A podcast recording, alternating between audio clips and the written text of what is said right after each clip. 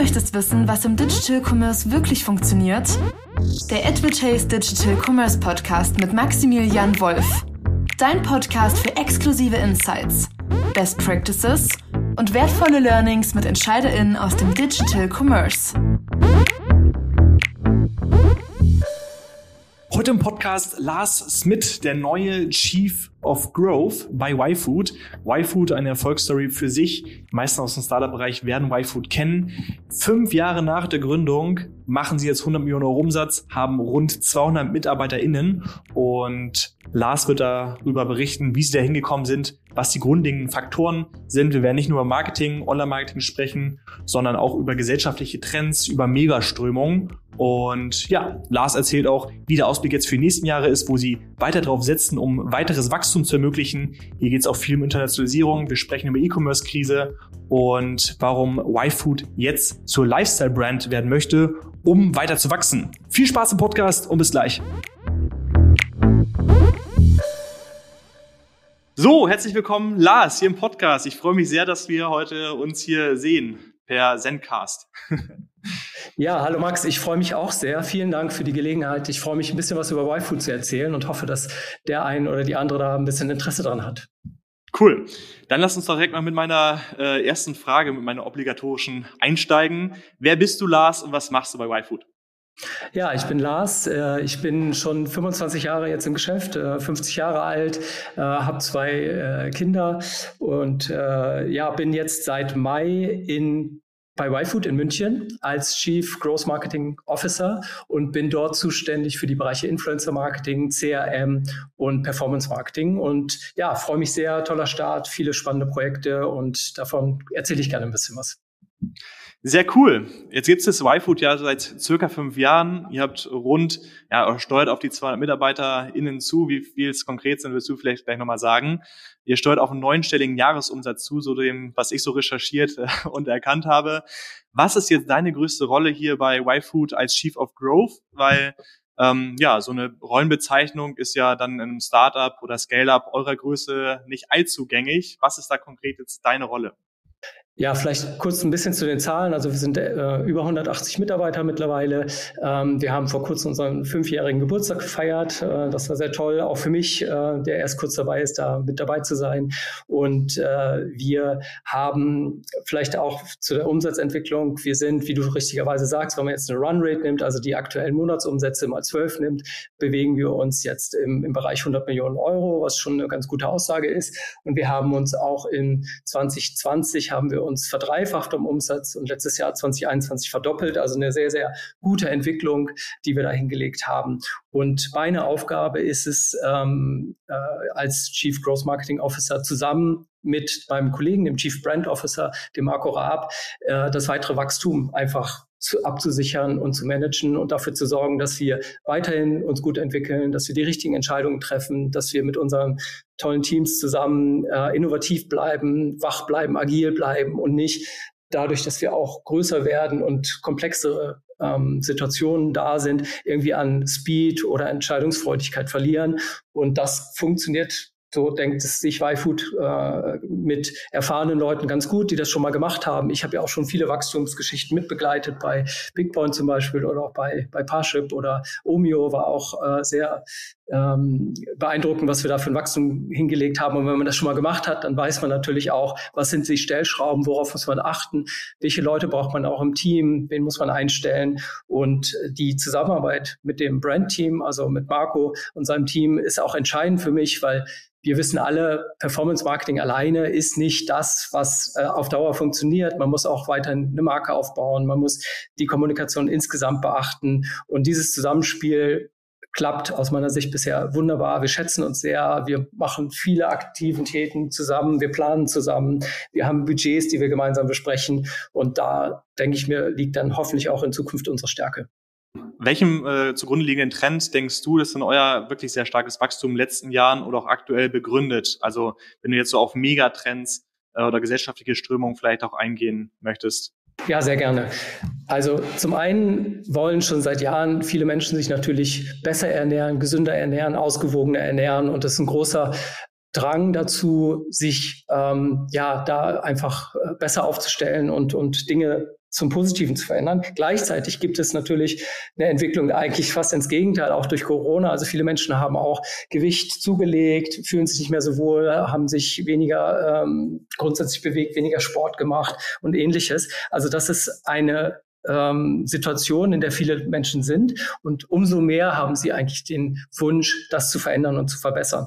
Gleichzeitig wissen viele von uns das auch. Wir haben nicht immer die Möglichkeit, uns hinzustellen, frisch zu kochen, frisch einzukaufen und sich sehr ausgewogen und gesund zu ernähren. Wenn das klappt, ist es super. Wir sind auch die Ersten, die sagen, bitte äh, zu unseren Kunden, macht das, wenn immer ihr es machen könnt. Das ist das Beste, da kann man auch genießen. Aber es gibt nicht immer die Zeit. Man ist manchmal in Situationen, äh, man hat nicht alles da, man ist unterwegs, man hat wenig Zeit, man hat ein bisschen Stress. Und dann sagen wir, sind wir eigentlich die bessere Alternative, als wenn man entweder nichts isst oder irgendwie irgendwelche Süßigkeiten isst oder Junkfood auf die Schnelle irgendwo äh, sich besorgt und isst, weil das ist nicht ausgewogen, das ist nicht sehr gesund und das führt dazu, dass man eben seine einmal gesetzten Ziele, sich besser zu ernähren, dann doch eigentlich nicht erreicht. Und mit uns ähm, kann man das viel besser. Und deshalb sagen wir auch, wir sind Smart Food, also wir sind dein Begleiter und dein, deine Lösung, wenn du mal nicht so viel Zeit hast und trotzdem kannst du dich ausgewogen ernähren, weil bei uns sind alle Inhaltsstoffe, Mineralstoffe, Vitamine drin, die man braucht und das tatsächlich äh, mit einem sehr leckeren Geschmack.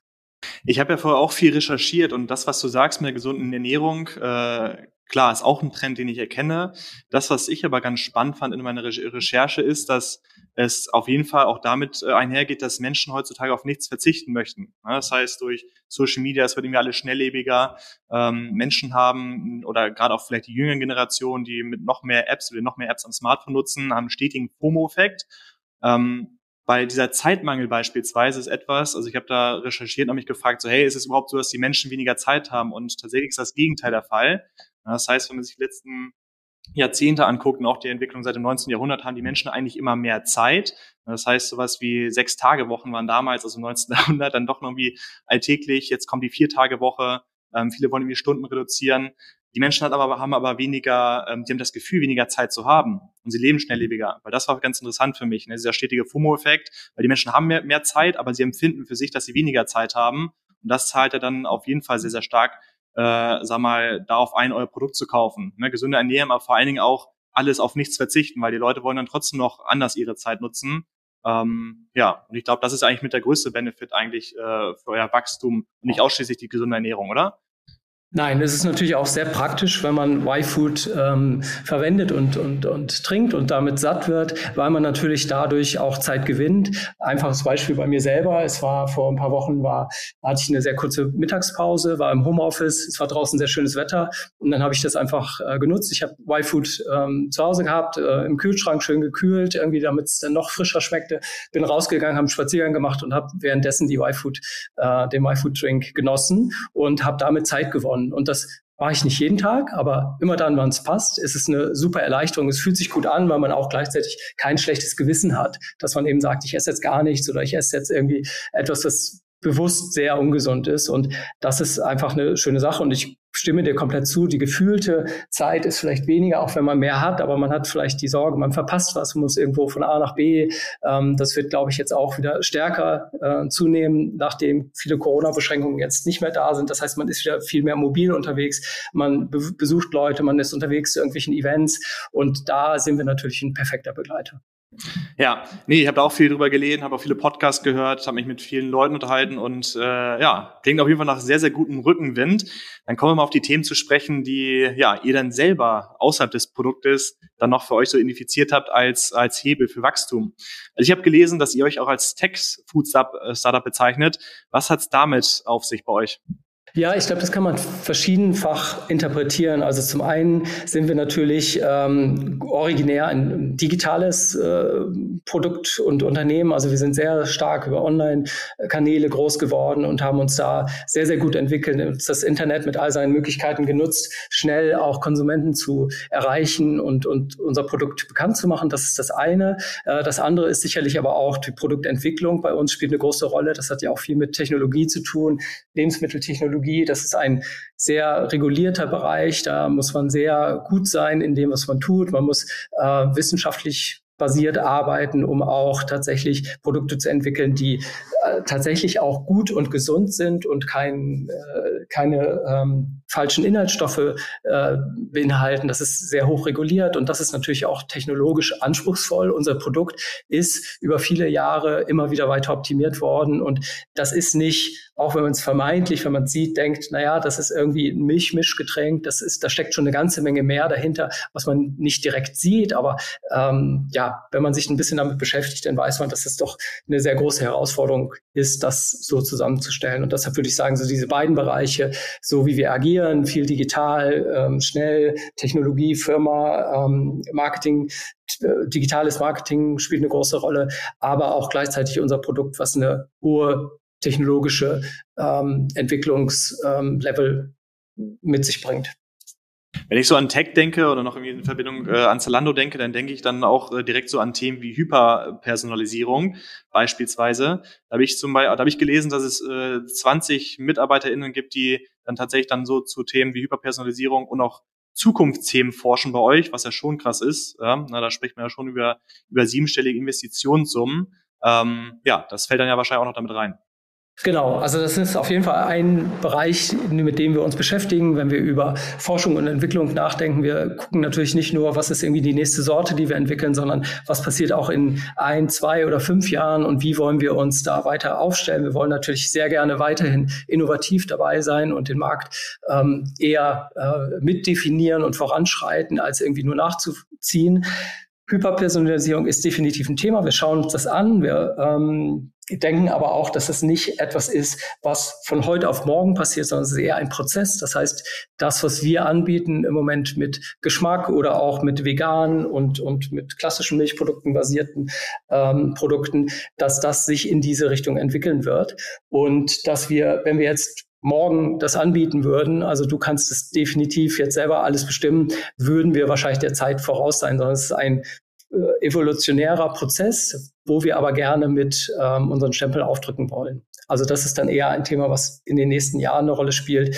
Ähm, aber es gibt viele andere Themen, mit denen wir uns jetzt auch beschäftigen und ähm, schauen natürlich, was gibt es insgesamt an Trends, was die Konsumenten möchten, aber auch an Möglichkeiten, die vielleicht Konsumenten noch gar nicht erahnen, die wir aber sehen, weil wir eben sagen, äh, wir sehen bestimmte Möglichkeiten, ähm, da unsere Produkte zu optimieren, zu verbessern ähm, und freuen uns natürlich, wenn wir damit in der Zukunft dann auch die unsere Kunden dann positiv überraschen. Okay, cool. So, dann jetzt mal Schluss mit Friede, Freude, Eierkuchen. Ähm, da lassen wir jetzt mal zu, zu, zu, zu Themen, die vielleicht ein bisschen schwieriger sind, übergehen. Also, super relevantes Thema ist ja gerade E-Commerce-Krise beziehungsweise auch Commerce-Krise, die aktuelle konjunkturelle Situation und der Ausblick. Wiefern belastet euch das denn jetzt? Wie ist das bei euch? Ja, wir, wir lesen natürlich auch irgendwie Zeitungen und sehen die News und, und kriegen mit, was passiert. Das äh, betrifft ja jeden und jeder sollte sich damit beschäftigen. Zum einen haben wir den Vorteil, dass wir im Bereich Food unterwegs sind und gegessen, getrunken wird immer auch in Krisen, weil das ist einfach ein elementares Grundbedürfnis, was wir Menschen haben. Das ist ähm, besser, als wenn man jetzt in einem äh, irgendwie Feld unterwegs ist, der nicht so eine hohe Wichtigkeit hat. Also das ist Punkt eins. Zum anderen äh, ist es aber so, dass wir natürlich auch schauen, was passiert da gerade. Es hat ja auch mit, mit Lieferketten und allgemein Inflation, Kaufzurückhaltung zu tun. Es könnte natürlich sein, dass manche Menschen auch sagen, hm, ich will jetzt irgendwie weniger was Neues ausprobieren und, und, und. Also es könnte auch eine Relevanz für uns haben. Das Gute ist, wir sind extrem gut und solide aufgestellt und da haben unsere Gründer auch schon immer drauf geachtet und das werden wir jetzt auch weiterhin tun und wir ähm, schauen uns genau an, was wir machen, ähm, welche Risiken gehen wir wo ein, ähm, wo erhöhen wir den Speed oder lassen es auch vielleicht mal so in dem Tempo, wo wir gerade sind, um einfach nicht ähm, in Situationen zu kommen, wo wir sagen, da passt es jetzt nicht mehr zu dem Umfeld und werden das ganz genau anschauen. Aber das Schöne ist, wir haben eine extrem gute Entwicklung auch dieses Jahr nach wie vor hingelegt und die wollen wir auch weiter so machen. Aber wir halten die Augen offen und ähm, schauen halt bei jeder Sache genau nach, welches Risiko sind wir bereit zu gehen. Und ähm, ja, das ist eigentlich unser Fahrplan. Ihr seid gut aufgestellt. Was heißt das genau? Wir sind gut aufgestellt. Wir äh, sind, haben Umsatzhöhen erreicht, da haben wir gerade drüber gesprochen, äh, die äh, tatsächlich sehr, sehr gut sind, mit denen wir sehr zufrieden sind. Das heißt auch, dass wir nicht so stark wie andere auf externes Geld angewiesen sind oder das auch ähm, ja selber stärker in der Hand haben, zu sagen, wann ist denn ein guter Zeitpunkt, ob und wann wir nochmal irgendwie Geld irgendwie uns dazu holen, um bestimmte Themen zu beschleunigen. Das, äh, glaube ich, ist ein großer Unterschied zu Unternehmen, die ja jetzt viele in der Presse waren, die extrem auf dieses Hyperwachstum aufgebaut sind, ohne auch schon die Chance zu haben, Geld zu verdienen. Das sieht bei uns ein bisschen anders aus. Das haben wir, glaube ich, ein bisschen äh, besser im Griff. Das ist ein Riesenvorteil natürlich gerade. Ja, ja, funktioniert das Produkt dazu und dann wahrscheinlich auch, was ich mir vorstellen könnte, Abo-Modell spielt euch wahrscheinlich auch irgendwie in die Karten. Ne? Also wenn du einen äh, Kunden hast, der ein Abo hat, dann wird er es wahrscheinlich weniger schnell künden als beim Produkt, wo du immer wieder aufs Neue kaufst und wahrscheinlich immer wieder aktiv die Kaufentscheidung treffen musst. Na, das, wenn ich jetzt bei mir selber erlebe, na, man kennt es wie die ganzen Abos, die irgendwie, äh, sag mal, hier und da rumliegen, ähm, ist wahrscheinlich auch ein Vorteil. Äh, was, was ändert ihr jetzt? Also du hast ja auch angesprochen, klar, also es gibt irgendwie Auswirkungen, ähm, so wir treffen jeden. Das heißt, dass die Kaufkraft zurückgeht, wir haben steigende Zinsen, wir haben steigende Inflation. Ähm, wie ist es bei euch mit den Lieferketten? Also verändert ihr da jetzt irgendwie was? Ähm, oder war das alles schon irgendwie so divers aufgestellt, dass ihr sagt, hey, wir haben jetzt irgendwie äh, das immer schon gut verteilt äh, gehabt, ähm, das ist jetzt gar kein Problem. Wie ist das bei euch? Also wir arbeiten sehr, sehr eng mit unseren Partnern zusammen, sowohl was die Produktion angeht, als auch Logistik und Transport schon seit vielen Jahren und tauschen uns da sehr, sehr eng ab. Und da wird auch vertrauensvoll miteinander gearbeitet. Also wir selber sind da jetzt nicht so immens vom betroffen, aber natürlich, glaube ich, alle so ein bisschen allein gestiegene Transportkosten betreffen alle. Davon kann man sich nicht komplett frei machen. Und da tauschen wir uns aber sehr partnerschaftlich auch aus. Also es gibt jetzt keine äh, großen äh, akuten Änderungen Änderungen bei uns, außer dass wir natürlich äh, auch mit den Partnern sprechen. Wie sieht es aus für die nächsten äh, 12, 24 Monate? Wie wird sich die Situation verändern? Müssen wir irgendwelche Dinge äh, in unserem Prozess, Prozess mit euch verändern? Müssen wir irgendwie früher schon irgendwelche Einkaufszusagen äh, treffen und ähnliches? Also sowas passiert natürlich, aber das gehört ja auch zum normalen Prozess dazu. Ähm, und ich glaube, dieses Vertrauens Verhältnis, was wir haben zu vielen unserer Partner, zahlt sich da noch aus. Also wir sind da soweit ich es jetzt weiß, ich bin ja selber noch nicht so lange dabei, aber alles, was ich jetzt so gehört habe, sind da gerne auch langfristig unterwegs mit unseren Partnern und das zahlt sich dann in solchen Situationen natürlich auch aus, als wenn man irgendwie von Dienstleister A zu B zu C springt und das ähm, ja, schafft, glaube ich, dann einfach eine gute Basis. Das heißt, was ändert ihr jetzt in der aktuellen Situation oder ändert ihr gar nichts? Wir sprechen schon ein bisschen intensiver darüber, ähm, werden alle Rohstoffe, die wir brauchen zur Produktion, äh, sei es für die Verpackung oder auch für unsere Produkte selber, äh, sind die genauso verfügbar wie bisher? Müssen wir da irgendwie äh, früher bestellen und solche Sachen. Also ich glaube, das ist schon ein großes Thema. Wir haben ja auch Displays, die wir zum Beispiel im Einzelhandel haben. Da gibt es auch längere Fristen jetzt, wann man Papier, wann Pappe bestellen muss und wann das vorbereitet und durchgeführt wird. Das machen wir alles schon. Also die Vorlaufzeiten haben sich teilweise erhöht und wir müssen natürlich auch schauen, ähm, ja, wie sich Rohstoffpreise und so weiter entwickeln. Ähm, aber das machen wir schon seit Monaten auch und auch nicht erst seit dem ähm, jetzt äh, in den letzten Monaten viel passiert ist, sondern Corona hat da, glaube ich, auch eine ganze Menge äh, sowieso schon verändert in dem Prozess.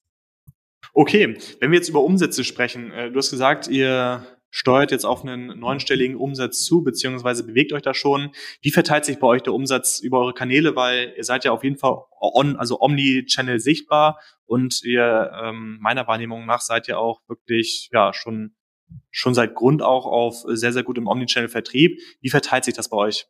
Genau, also ursprünglich ist YFood ja eher digital gestartet, ist dann aber doch relativ schnell, ähm, zumindest in den Kernmärkten, dann auf den Bereich Einzelhandel auch gekommen und da gab es von Anfang an großes Interesse. Und das Schöne ist, dass wir heutzutage ungefähr davon sprechen, dass wir 50-50 Aufteilung haben, was eigentlich eine perfekte äh, Entwicklung ist, also 50 Prozent Online, 50 Prozent Retail.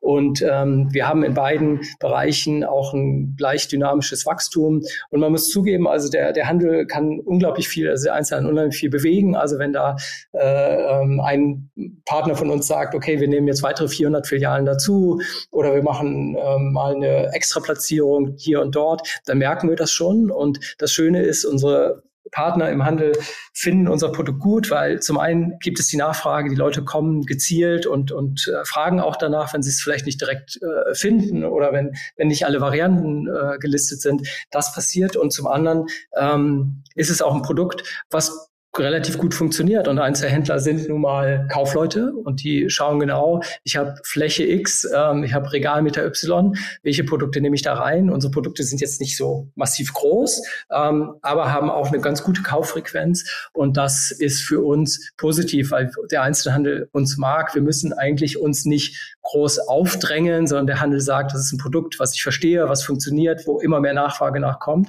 und dementsprechend sehen wir dann eine sehr, sehr gute Entwicklung und wir im Online-Team sind dann natürlich gefordert, die gute Entwicklung des Einzelhandels dann auch mitzumachen und auch jeden Tag besser zu werden und da ähm, die, das dynamische Wachstum auch sicherzustellen. Das heißt, aber ich könnte mir vorstellen, der größte Fokus wird dann schon irgendwie wahrscheinlich irgendwie weiterhin äh, online auch sein. Ne? Ihr sammelt einfach viel bessere Daten, ihr kommt grundauf von einem D2C-Modell. Äh, auch wenn man bei Amazon irgendwie, äh, sag mal, Käufer und Käuferinnen habt, versucht ihr die relativ schnell in den eigenen Online-Shop zu ziehen auch wenn ihr online, äh, äh, auch wenn ihr internationalisiert, so dann funktioniert es ja wahrscheinlich meistens erstmal über online, weil es viel kostengünstiger ist, mit weniger Risiko verbunden ist. Dann wird es aber wahrscheinlich schon einen höheren Online-Fokus bei euch geben als Retail, oder? Ganz genau. Also gerade bei neuen Märkten ist online äh, immer der Startpunkt. Da können wir sehr schnell flexibel äh, agieren. Wir können viel lernen und wir haben dann natürlich auch einen großen Erfahrungsschatz, den wir da einfach nutzen können. Ähm, und das stimmt. Und was wir aber grundsätzlich sehen, ist, wir möchten eigentlich aus Kundensicht denken und sagen, okay, es gibt Menschen, die kaufen sehr gerne online und die sollen gerne bei uns online kaufen. Es gibt Leute, die lieben es im Supermarkt irgendwie was Neues auszuprobieren und vielleicht auch bei uns zum Beispiel mal eine Flasche von einer neuen Sorte zu kaufen ähm, und die mal auszuprobieren, wie die dann schmeckt. Und es gibt Leute, die machen fast ihren gesamten Einkauf bei Amazon und die sollen uns auch kaufen können. Und so sehen wir das eigentlich und äh, haben natürlich Vorteile im Online-Bereich, weil wir mehr über die Kunden wissen. Wir haben mehr äh, Informationen. Wir können ihnen auch Informationen aktiv zur Verfügung stellen über Newsletter. Wir können ihnen neue Produkte auch vorstellen. Also wir haben direkten Zugriff. Das ist toll. Aber wir sehen tatsächlich diese überall Erhältlichkeit, äh, die wir haben, als großes Plus und möchten den Kunden entscheiden lassen, wo er uns denn kauft und was er machen will, äh, mit Vor- und Nachteilen in allen Bereichen. Also ein großer Vorteil zum Beispiel im Online-Bereich ist eben auch das Abo-Modell. Ich brauche mich nicht drum kümmern. Ich habe regelmäßig meine Lieferung von YFood. Ähm, und dann haben wir natürlich auch die gesamte Sortimentsbreite online immer verfügbar. Das ist im Einzelhandel noch unterschiedlich. Ähm, da haben wir manche Sorten dann äh, manchmal noch nicht oder die Riegel äh, sind noch nicht da und kommen dann erst in irgendwie sechs Monaten, aber in der Zwischenzeit kann ich die dann online bestellen. Okay, und wie sieht so eine klasse äh, Customer Journey aus? Kann ja Fun Fact mäßig mal bei mir einmal ausführen, wie es bei mir ausgesehen hat. Also bei mir immer schon irgendwie, klar, jetzt bin ich aber auch ein E-Commerce Kind, dass ich dann irgendwie euch immer auch, äh, sag mal, aus B2B-Sicht immer irgendwie schon die ersten Touchpoints generiert habe. So, damals mein erster Touchpoint war, glaube ich, Höhle der Löwen. Ähm, und dann bin ich einer der Menschen, äh, Lars, ich habe mir ein Abo-Modell jetzt bestellt ja, und jetzt kommen wir mal 18 Flaschen pro Monat. Ich habe aber festgestellt, dass viel zu viel ist. Und jetzt stapelt sich das alles so bei uns im Office. Die kommen zu uns mal ins Office geliefert und alle, alle Kollegen, alle Kollegen, die trinken jetzt mal meine Y-Foods, weil ich das nicht weggetrunken bekomme, weil ich das ursprünglich mal geholt, ne, weil ich irgendwie äh, viel verreist bin und das waren wie die letzten Monate weniger, deswegen komme ich da nicht mehr hinterher. Und jetzt bin ich derjenige, der es aber auch nicht mehr abbestellt und nicht, nicht reduziert, wo es irgendwie ein müsste. Ähm, ja, sind da alle so wie ich oder wie sieht so eine klassische Customer Journey aus? Also äh, erstmal äh, schön, dass du Abo-Kunde bei uns bist, finde ich gut. Und ich glaube, du wirst auch keine Probleme haben, äh, die Y-Food-Flaschen, ähm, die du selber nicht konsumierst, auch an Kollegen weiterzugeben und hoffentlich freuen die sich auch und finden das gut. Äh, die Wege sind sehr unterschiedlich. Also wenn man mal äh, sich anschaut, wir machen auch Befragungen, Online-Befragungen, wenn jemand bei uns gekauft hat, zum Beispiel worüber sie äh, auf uns aufmerksam geworden sind. Und das ist ganz interessant. Da gibt es also ganz grob so ein Viertel bis Drittel der Leute, die sagen, ja, ich habe euch im Supermarkt gesehen, da seid ihr mir aufgefallen, habe ich das ausprobiert und das fand ich gut und dann habe ich online bestellt. Es gibt ein Viertel bis Drittel der Leute, die sagen, ich habe euch über Influencer gesehen und bin darauf äh, äh, darüber auf euch aufmerksam geworden. Und äh, ein weiteres Drittel, die dann sagen, über die anderen Medien, die da sind, also Paid Social und alles, was wir Google machen, inklusive YouTube. Und das ist eine sehr interessante Verteilung, weil man kann eben nicht sagen, es gibt die eine, den einen, die eine Customer Journey, sondern es gibt verschiedene Möglichkeiten, wie Leute auf uns aufmerksam werden. Und genau das wollen wir auch sicherstellen. Wir wollen sagen, wir wollen die Leute dort erreichen, wo sie sind und die Menschen sind unterschiedlich und der eine äh, ist immer bei irgendwelchen Instagram äh, Ads unterwegs und schaut sich an, was es da gibt und probiert Dinge aus. Für andere Leute ist es nicht der Weg. Die gehen dann lieber in den Supermarkt oder weitere, äh, die äh, suchen vielleicht auch, wenn sie einen konkreten Need haben über Google, was kann ich denn eigentlich essen, wenn ich auf einer Wanderung bin und äh, kommen dann zu uns. Und äh, das ist ganz spannend. Und auch diese Ausgewogenheit auch zwischen den Online-Kanälen und den Offline-Kanälen, die wir da haben, äh, ist sehr spannend, weil das auch zeigt, dass sich die Kanäle untereinander verstärken und die Chance einfach erhöht wird, dass Leute uns auch mal wahrnehmen und dann auch hoffentlich ausprobieren. Ihr wollt jetzt ja ähm, weiter stark wachsen, also absoluter Wachstumsfokus. Retention ist bei euch kein Problem. Also klar kann man immer noch irgendwie mehr Geld mit einem Kunden verdienen, aber das, was ich bisher mitbekommen habe, ist, Kunden sind meistens eher positiv überrascht von, von einem Geschmackserlebnis. Das heißt, oh, schmeckt viel besser, wie als ich es erwartet habe und sind dann grundsätzlich zufrieden. Ihr habt ein Abo-Modell, was gut funktioniert. Das heißt, Akquisition ist ja dann, sag mal, vielleicht, also das ist mal relativ, vielleicht das größere Thema. Was ist denn das, äh, der, der beste Akquisitionskanal für euch mit dem besten Return Investment? Also Influencer Marketing ist nach wie vor ein sehr wichtiger Kanal für uns. Warum? Weil wir natürlich die Chance haben, dass die Influencer, mit denen wir zusammenarbeiten, äh, ihren Followern etwas erklären und die Follower, die mögen die Person, sonst würden sie ihnen nicht folgen und die haben Vertrauen und die schaffen eine Relevanz, die man eigentlich sonst nur im Vier-Augen-Gespräch schaffen könnte. Die sagen dann eben beispielsweise, hey, ihr kennt doch auch die Situation, dies und jenes, da war ich unterwegs und ich war im Auto und ich wollte nicht an die Raststätte, weil die ist irgendwie hat schlechtes Essen und dann habe ich das mitgenommen und das war super. Und dadurch schafften sie es, dass die Follower das sehen und dann sagen, hey, stimmt, habe ich auch schon mal gehabt. Und ja, das ist tatsächlich, äh, muss ich auch mal ausprobieren. Und diese Authentizität und diese Relevanz schaffen, das können Influencer Marketing sehr gut. Und wir sind ein bisschen erklärungsbedürftig, weil man uns, wenn man uns sieht als Produkt, nicht sofort weiß, was es ist und wie es funktioniert. Und dafür sind Influencer Marketing äh, extrem hilfreich. Gleichzeitig arbeiten wir auch viel mit Videos, um eben auch genau diese Dinge zu erklären. Ähm, wir haben ähm, da ein bisschen äh, eher Storytelling, also das ist wirklich auch ähm, bisschen ver verkürzt, aber sehr gut aussieht. Das sind so Sachen, die wir mit Frederik Lau auch gemacht haben. Wir haben aber auch wirklich educational Video-Ads, wo wir genau sagen, hey, kennst du das auch? Du bist in der und der Situation, hast nichts Vernünftiges zu essen und ähm, kannst du doch YFood ausprobieren. Also alles, was uns die Chance gibt zu erklären, zu erläutern, also Videos, Influencer-Marketing, ähm, oder auch längere Texte im Bereich CRM sind extrem hilfreich. Und dann, wenn wir es geschafft haben, dann reicht manchmal ähm, dann auch ein kleinerer Impuls. Dann kann auch eine Image-Ad irgendwie bei Facebook dann der Auslöser sein, tatsächlich das zu kaufen, weil man das schon mal ein bisschen erklärt hat. Wenn ihr jetzt über Akquisition spricht, ähm, bei einem Kunden, was sind also eure äh, ROAS-Ziele? Wenn ihr jetzt über Performance-Marketing sagt, ihr gebt jetzt einen Euro raus, äh, ja, was muss dann zurückkommen?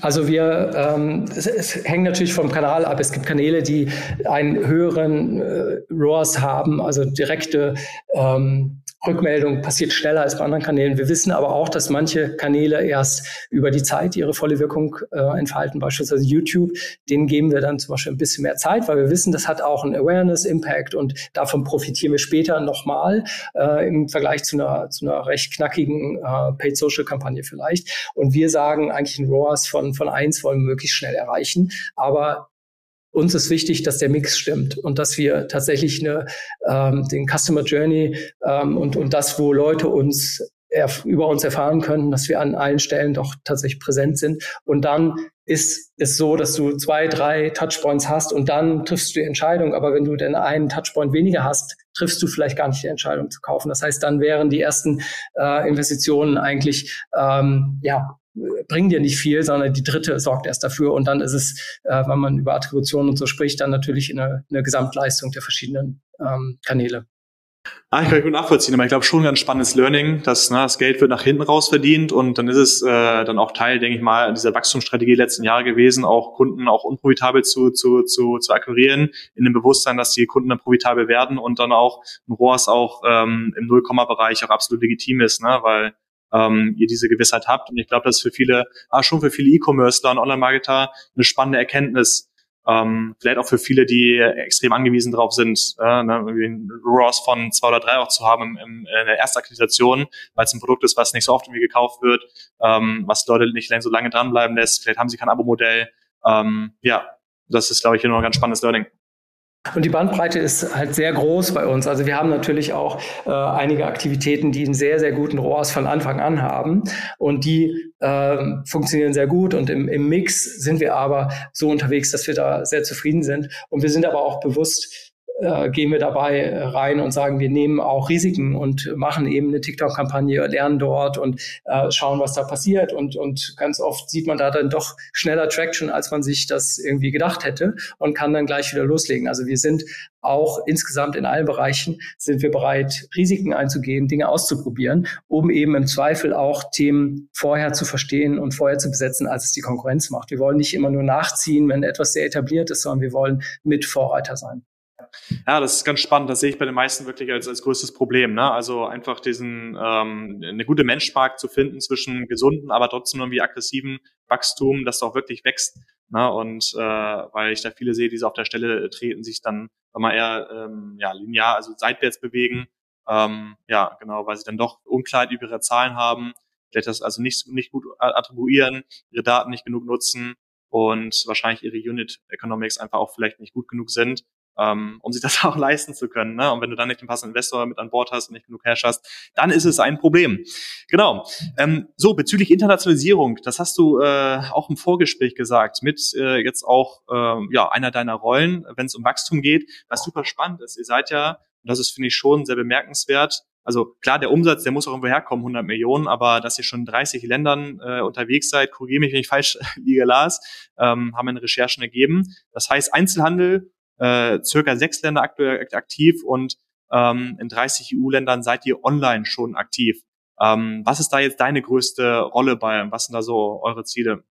Genau, also das stimmt grundsätzlich von den Zahlen. Wir haben aber natürlich nicht alle Märkte außerhalb unserer äh, Kernmärkte das äh, gleichermaßen in, in Aktivitäten eingebunden. Also wir sind natürlich im deutschsprachigen Raum, Deutschland, Österreich, Schweiz. Ähm, da kommen wir im Prinzip her, da ist unsere, unsere Homebase und wir haben von den weiteren Märkten ähm, die Niederlande, UK und Frankreich jetzt im Moment ein bisschen stärker im, im Fokus, dass wir da mehr tun, insbesondere auch im Bereich Retail. Also da sind wir auch ähm, sehr gut unterwegs und äh, sehen auch, dass die Händler dort in den Ländern auch ganz angetan sind von dem, dem, was wir machen. Also beispielsweise in den Niederlanden ist es Jumbo, die uns auch äh, recht stark äh, gepusht haben und wir sind auch sehr präsent. Und das ist vielleicht auch zu dem Punkt vorher ein großer Vorteil, wenn wir Online-Aktivitäten machen. Die wirken auch immer positiv auf unsere Einzelhandelsumsätze ein. Das kann man nicht immer direkt messen, weil wir können ja nicht jeden an der Kasse fragen, irgendwie hast du vielleicht eine Facebook-Kampagne gesehen, aber wir wissen, dass es passiert. Und dementsprechend sind die ROAS-Werte, die wir jetzt digital direkt zurechnen können, nur ein Teil. Das andere ist nämlich, dass wir auch wissen, dass Teile unserer Investitionen eben auch auf den, auf den Retail-Bereich ähm, äh, positiv einwirken. Und das ist natürlich etwas, was nicht alle anderen E-Commerce-Unternehmen äh, so haben. Und genau, aber zu den Märkten, um da zurückzukommen, also die Niederlande, Frankreich, UK sind äh, Themen, mit denen wir uns jetzt intensiver beschäftigen. Und äh, das wollen wir auch jetzt in den nächsten zwölf Monaten noch intensiver machen. Wir wollen äh, noch mehr Umsätze, also überproportional Umsätze in den Märkten gewinnen und äh, uns dadurch insgesamt deutlich besser aufstellen. Und äh, in den USA greift ihr auch an. Genau, das ist ein Thema, über das wir viel sprechen. Äh, ich glaube, vom Produkt her ist, sind wir perfekt für den US-Markt. Also Stichwort Convenience ist dort natürlich ein Riesenthema. Da hat irgendwie ganz viele Menschen haben zwei, drei Jobs ähm, und sind noch stärker eingebunden zeitlich ähm, als wir in Europa, glaube ich. Also von daher, die Passung ist extrem gut. Andererseits wissen wir, den US-Markt nimmt man nicht so nebenbei mal mit. Das muss man sehr gut vorbereiten ähm, und das muss man gut planen, damit man nicht so ein halben Eintritt macht und dann viel Lehrgeld bezahlt. Ähm, entsprechend sind wir dort ähm, ja immer wieder dran, das zu diskutieren, Pläne zu machen. Ähm, aber es gibt jetzt nicht ein ganz konkretes Datum, aber wir sind da schon länger dran, sprechen da drüber und äh, wollen es aber auch wenn, dann richtig machen natürlich. Ja, verstehe ich. Ja, stelle ich mir schon vor, äh, schwer auch vor, bei euch zu internationalisieren. Also klar, diese, diese, diese Megatrends, von denen wir gesprochen haben, die, ähm, so, die, die, die weiten sich ja nicht nur im Dach vorhanden, sondern die weiten sich dann ja gesellschaftlich auch, äh, auch global aus. Ähm, aber vor allem, was die Mitbewerber angeht, ne, gibt es ja schon sehr viel. Also über Huel, Mana, äh, Nano, ich kenne die alle gar nicht, die ich im Vorfeld gelesen habe, aber es gibt ja schon auch einige und einige, die dann auch, äh, auch Markenbekanntheit haben. Stelle ich mir dann schon äh, schwer vor, in Europa äh, so easy peasy auch dann weiter zu wachsen. Ne? Ja, also wir schauen uns natürlich auch an, was machen die Mitwettbewerber und wir haben da auch Respekt vor und die machen ihren Job auch ganz gut, denke ich mir. Also gerade so ein Jule, die sind sehr straight unterwegs, sie sind sehr, sehr klar in ihrem Produkt und ich glaube, die Kunden von Jule sind auch tatsächlich sehr eng mit den Produkten. Andererseits, was wir sehen, sie sind natürlich auch ein bisschen ähm, enger in dem, was sie erlauben und sie haben sehr starke Vorgaben, wie ihre Produkte sein müssen. Und ich glaube, was wir machen, wir sind ein bisschen breiter aufgestellt, ein bisschen äh, offener für verschiedene Themen, verschiedene Produkte. Eben ja auch nicht jedes Produkt muss vegan sein. Wir haben vegane Produkte, aber wir haben auch Produkte, die nicht vegan sind, ähm, weil die teilweise manchen Menschen einfach auch dann besser schmecken.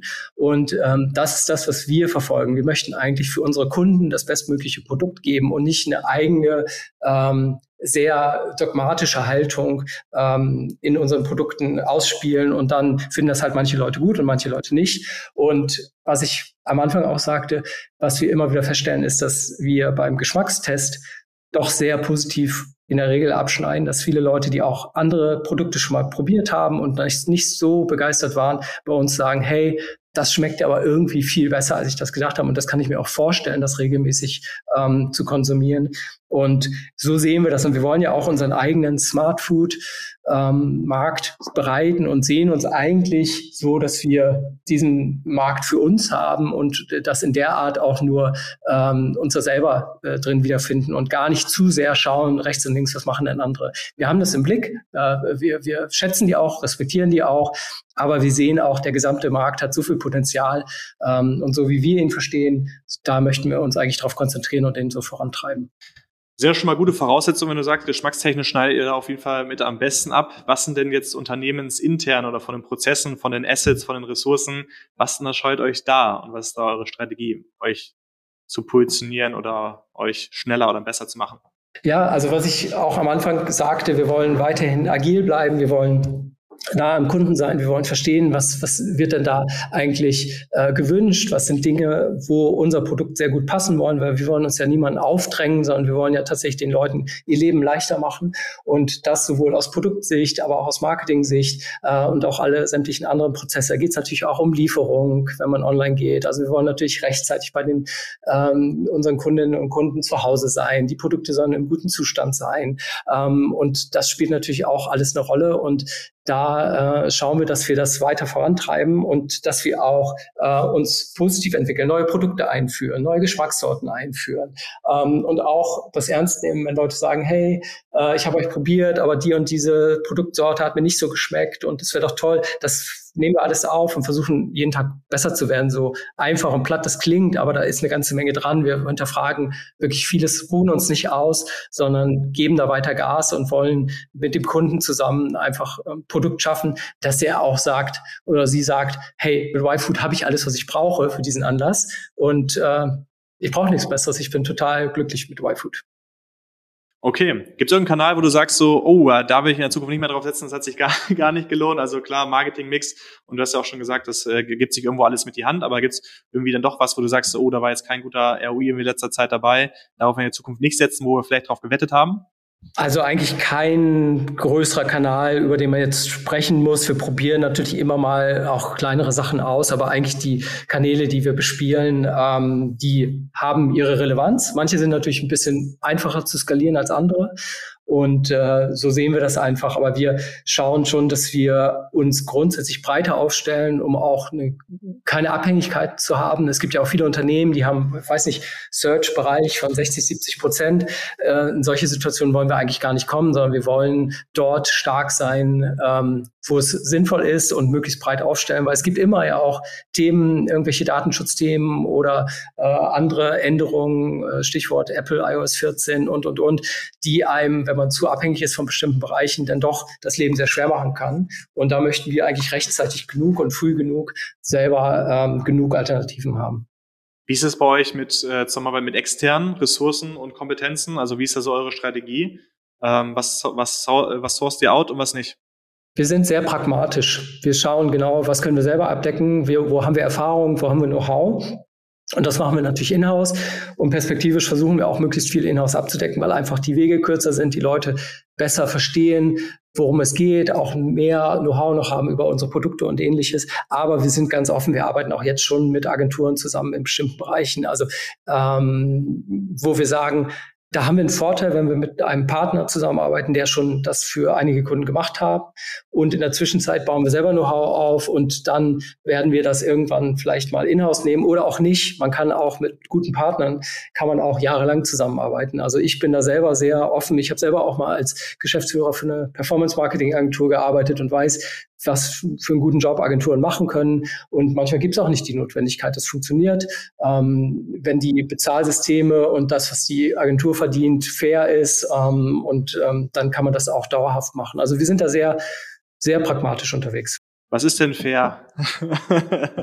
fair? Fair ist, denke ich mir, wenn äh, letztendlich das zum einen gekoppelt ist an dem, was man investiert, also an Media, also nicht irgendwie so einen festen Satz ähm, und dann fährt man mal die Media-Budgets runter und dann wird es gleich irgendwie äh, nicht mehr so schön, sondern wenn sich das mit verändert, also wenn es wächst, darf natürlich ein Partner auch äh, da mit mitwachsen. Er hat ja auch dann vielleicht mehr Aufgaben, die auch abgedeckt werden müssen. Ähm, und ich glaube, solche Modelle sind die, mit denen ich mich sehr gut anfreunden kann. Und man darf ja auch nicht vergessen, wenn man das in-house macht, man hat ja, muss ja gegebenenfalls neue Leute einstellen, ähm, die muss man auch bezahlen. Also es ist ja nicht so, in-house heißt keine Kosten, sondern man, man baut ja auch sein Team dann auf. Und was ich auch mache, und ich denke mir, die anderen Menschen auch, äh, die Teams haben bei uns im Unternehmen. Man spricht miteinander und wir sprechen auch mit den Teams und sagen, hey, das und jenes stünde an, kriegen wir das selber hin? Könnt ihr euch da selber irgendwie schlau machen? Wollen wir das selber ausprobieren und lernen oder machen wir das für die nächsten zwölf Monate erstmal mit dem Partner? Und da gibt es dann ja auch Ideen und, und eine Rückmeldung. Also ich glaube, das hat auch viel damit zu tun, mit, mit was man sich wohlfühlt. Okay, alles klar. Dann letzte Frage. Ähm, wie ist der Ausblick jetzt für YFood? Also wenn wir jetzt so mal so, so einen Fünf-Jahres-Ausblick äh, geben, das ist noch ähm, nicht so kurzfristig, jetzt dass man sagen kann, oh, wir können auch gar nicht einschätzen, was da irgendwie so realistisch ist und noch nicht zu weit weg, als das irgendwie äh, zu starke Zukunftsvision angeht. Fünf Jahre, wo steht YFood dann? Wo wollt ihr so hin? Ja, fünf Jahre ist, ist ja recht lang, wenn man sich anschaut, wie intensiv jede einzelne Woche ist. Aber wir möchten definitiv mit, mit unseren Produkten ähm, auch global eine, eine wichtige Rolle spielen. Und so wie wir es verstehen mit Smart Food, äh, ganz viele Menschen äh, in allen möglichen Ländern, sei es USA oder auch weitere Länder, ähm, was sich halt ergibt, damit beglücken und ihnen das Leben leichter machen und ein alltäglicher Begleiter werden. Und äh, das, glaube ich, wir haben da beste Chancen, wenn man sich mal anschaut, fünf Jahre zurück, was sich da getan hat in dem Zeitraum. Und wenn man jetzt noch mal fünf Jahre nach vorne schaut, und ich glaube, unsere beiden Gründer, als sie am Anfang vor fünf Jahren da standen, haben sie auch nicht sich vorstellen können, dass sie heute ein 180-Mann-Unternehmen haben und die Umsätze äh, haben und diese ähm, Verbindungen zu Einzelhandel in verschiedensten Ländern und, und, und. Ich glaube, das wäre ihnen damals auch noch äh, sehr utopisch vorgekommen. Und wenn man das jetzt mal projiziert, fünf Jahre in die Zukunft, da kann da eine ganze Menge passieren. Also auf jeden Fall deutliche Internationalisierung, globaler Auftritt und uns wirklich zu einer tollen Marke machen, ähm, die ganz viele Menschen auf dieser, auf dieser Welt toll finden erstmal Konzentration auf das aktuelle, äh, aktuelle Positionierung, das Produktportfolio. Äh, also, also ich meine jetzt in der, ähm, äh, in, in der Breite des Sortiments. Das heißt, dass die, die, die Produkte, die ihr habt, bleibt erstmal so und da jetzt all in oder kannst du dir vorstellen, dass ihr das komplett irgendwie überwandelt? Was ich mir vorstellen könnte, wäre schon nochmal eine Aufgleisung ganz anderer äh, Produktsegmente auch. Wie schätzt du das so ein? Also wenn es sinnvoll ist und wenn wir auch äh, die Rückmeldung bekommen von unseren äh, Verbrauchern, Kunden, dass die noch was anderes wollen, also Stichwort Hot Bowls, was ich vorhin mal sagte, dann sind wir immer offen, das zu erweitern. Das Schöne ist bei uns, unsere Produkte funktionieren so, wie sie sind. Das heißt, wir müssen nicht irgendwie unser Produkt ständig, äh, Produktportfolio erweitern, damit wir weiter wachsen können, sondern im Prinzip das, was wir haben, müssen wir im Prinzip den Leuten nur näher bringen, erklären, erläutern, relevant machen und dann können wir damit schon enorm wachsen. Also das ist das Schöne. Wir, wir sind nicht in dem in der Situation, dass wir sagen, mm, mit unserem bestehenden Produkt haben wir jetzt irgendwie äh, die Grenze erreicht, wir müssen neue Produkte dazu holen, sondern ja, ganz viele Menschen auf der Straße kennen uns noch nicht und da haben wir noch viel Potenzial und das geben wir gerne. Cool. Lars, vielen Dank für den Einblick. Ich wünsche euch ganz viel Erfolg und drückt dir persönlich auch die Daumen auf der weiteren Journey und bin gespannt, wenn wir uns in einmal unterhalten, wo er dann steht. Ja, vielen Dank. Vielen Dank für die Möglichkeit, hier ein bisschen was zu erzählen. Danke für deine guten Fragen.